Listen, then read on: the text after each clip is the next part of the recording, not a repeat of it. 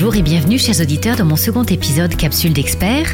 Je fais la part belle à votre capital santé et à votre énergie vitale dans une série d'épisodes car vous êtes toutes et tous des entreprises vivantes responsables de votre corps.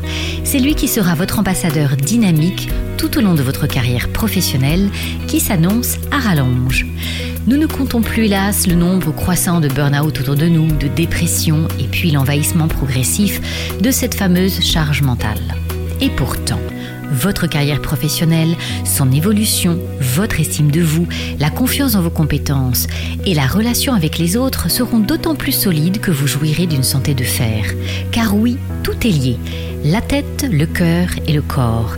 Et puis c'est aussi développer l'art de bien vieillir harmonieusement. Et c'est pourquoi je souhaite vous faire découvrir une médecine douce complémentaire à notre médecine traditionnelle au travers du témoignage de mon invité Philippe Rizzo, célèbre réflexologue certifié RNCP, très important de le souligner, président honoraire de la Fédération des réflexologues de France et ancien secrétaire du syndicat professionnel des réflexologues.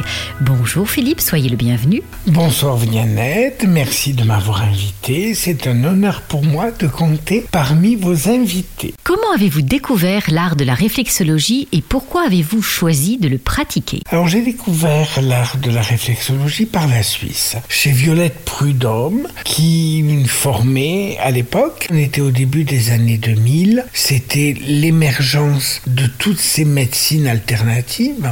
Et Violette commence à nous expliquer que le massage métamorphique avait été créé dans les années 60 par un réflexologue naturopathe anglais Robert St. John. Et elle nous fait une séance de réflexologie. Mais pour moi, c'était évident. Voilà comment je suis devenu réflexologue. Pouvez-vous nous expliquer en quoi consiste ce métier ancestral que beaucoup ignorent et qui est parfaitement cadré et qui n'exclut pas d'ailleurs une visite chez le médecin si le besoin s'en fait sentir? Je ne suis pas médecin, je n'applique aucun diagnostic et surtout je ne change pas une ordonnance. Voilà. Mais moi j'ai compris de suite que dans mon cabinet, c'était un échange, une rencontre.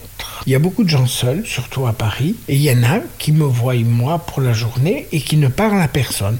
Donc la verbalisation, c'est très important. Et la parole libère déjà. Donc j'ai institué, les gens font ce qu'ils veulent, ils me parlent. Et je les écoute tout en travaillant. On va travailler sur différents plans. réflexologie, déjà, vous travaillez sur le plan physique pour enlever les tensions anciennes et présentes. Vous travaillez sur le plan émotionnel puisque chaque organe est en relation avec une émotion. La colère, c'est le foie, le lâcher-prise, c'est l'intestin grêle, l'estime de soi, c'est le rein, euh, la tristesse, c'est le poumon, l'inquiétude pour l'avenir, c'est la rate, l'insatisfaction de la vie et la rumination mentale, c'est l'estomac, etc. Donc on va travailler aussi là-dessus. Et comme nous travaillons le cerveau et le système nerveux central, on va travailler aussi sur le système psychologique de la personne. Donc l'amalgame des trois, on arrive à remettre en place tous les organes, tout le corps humain, aussi bien psychologique, physique et émotionnel. Comment se décline la réflexologie? Parce qu'il y a la réflexologie plantaire, palmaire, faciale, métamorphique. Alors voilà, les personnes qui viennent me voir, je leur demande en premier lieu pourquoi elles viennent me voir. Donc, euh, je fais souvent la réflexologie plantaire. Pourquoi? Parce qu'il y a 7200 terminaisons nerveuses dans les pieds et on travaille plus facilement. Les mains, je les fais surtout pour les personnes âgées. Pourquoi? Parce qu'une personne âgée prend beaucoup de médicaments et les médicaments inhibent les terminaisons nerveuses. Les informations ont du mal à passer. Tandis que les mains, elles sont directement connectées au cerveau. Donc en travaillant sur les mains, elles ont les informations au cerveau ou quand il y a une personne qui ne veut pas qu'on lui touche les pieds. Les pieds, c'est l'ancrage à la terre, c'est les fondations de l'être humain, c'est ancré dans la vie. Et vous en avez qui sont plus en haut qu'en bas. Donc, ils ne veulent pas qu'on leur touche les pieds.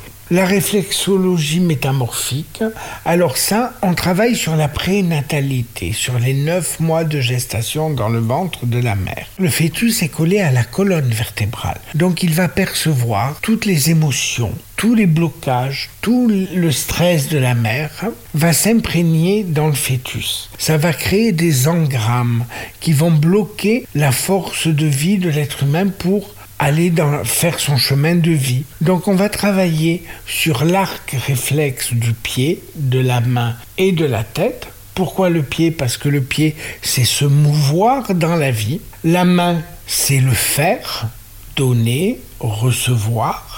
Et la tête, c'est la pensée.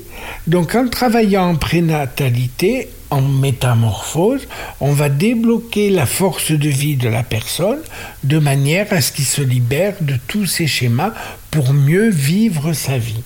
On va travailler le talon qui représente la naissance, donc la mère. Ça peut être des problématiques avec la mère, ça peut être les problématiques de la mère qui est en soi, et ça peut être aussi la problématique de la représentation de la mère vis-à-vis -vis de ses propres enfants. On va travailler le gros orteil qui représente la conception, donc le père. Et donc souvent, euh, on a des problèmes relationnels avec le père, ou avec le père qui est en soi par rapport à ses enfants, ou avec l'autorité.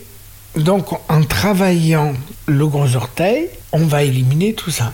En définitive, je vais vous la faire simple. C'est comme quand je passe une gomme sur un trait de crayon. C'est extrêmement important parce que nous retrouvons en fait des schémas qui vont bloquer également le processus, euh, le développement euh, professionnel, l'estime de soi et qui vont avoir des incidences majeures après. Et surtout, on débloque les relations avec les autres dans le milieu du travail. On va travailler sur la bienveillance de soi qui est important pour avoir la bienveillance envers les autres. On va travailler sur la culpabilité. Quels sont les nombreux bienfaits méconnus de la réflexologie et de votre approche Alors d'abord, la réflexologie, c'est pour la gestion du stress. Comme on travaille le système nerveux central, on va équilibrer le système nerveux. Donc on va être plus calme. On va retrouver une meilleure qualité du sommeil puisqu'on va travailler les glandes endocrines qui sont dans le cerveau telle que l'épiphyse qui va permettre la phase d'endormissement pour un sommeil profond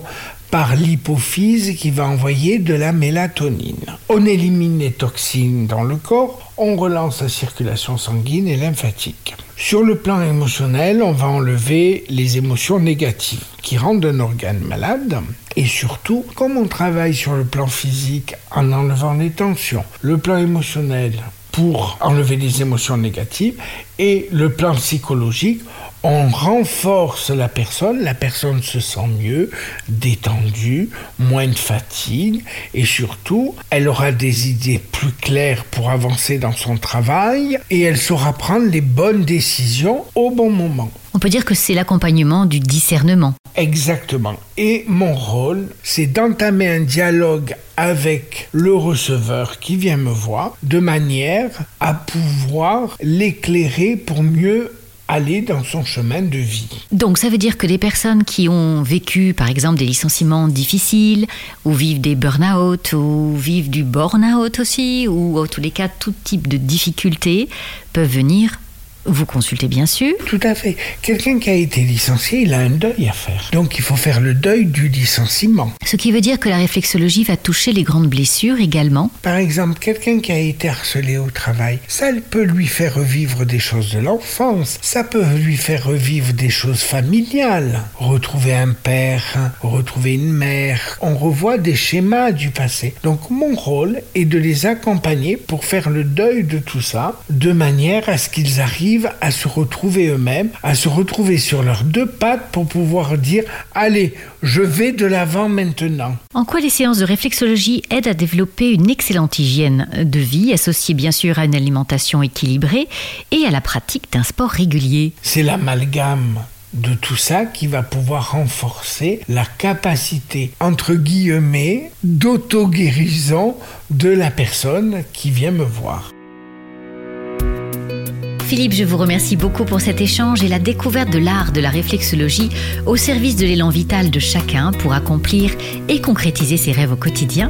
Et puis au-delà de la belle amitié qui nous lie, je vous recommande vivement de découvrir sa personnalité solaire, ses talents, son écoute si particulière, ses judicieux conseils et ô combien importants Et puis son optimisme à toute épreuve et son livre passionnant sur la réflexologie des émotions et la gestion du stress. Pour celles et ceux qui souhaitent avoir des informations pour rencontrer Philippe ou avoir un accompagnement individuel en coaching avec moi, vous trouverez toutes les indications et coordonnées dans la barre d'informations ci-dessous. Je vous remercie vivement pour vos likes et pour vos partages car ils seront bénéfiques au plus grand nombre. Je vous retrouve très prochainement pour un autre épisode. À très bientôt.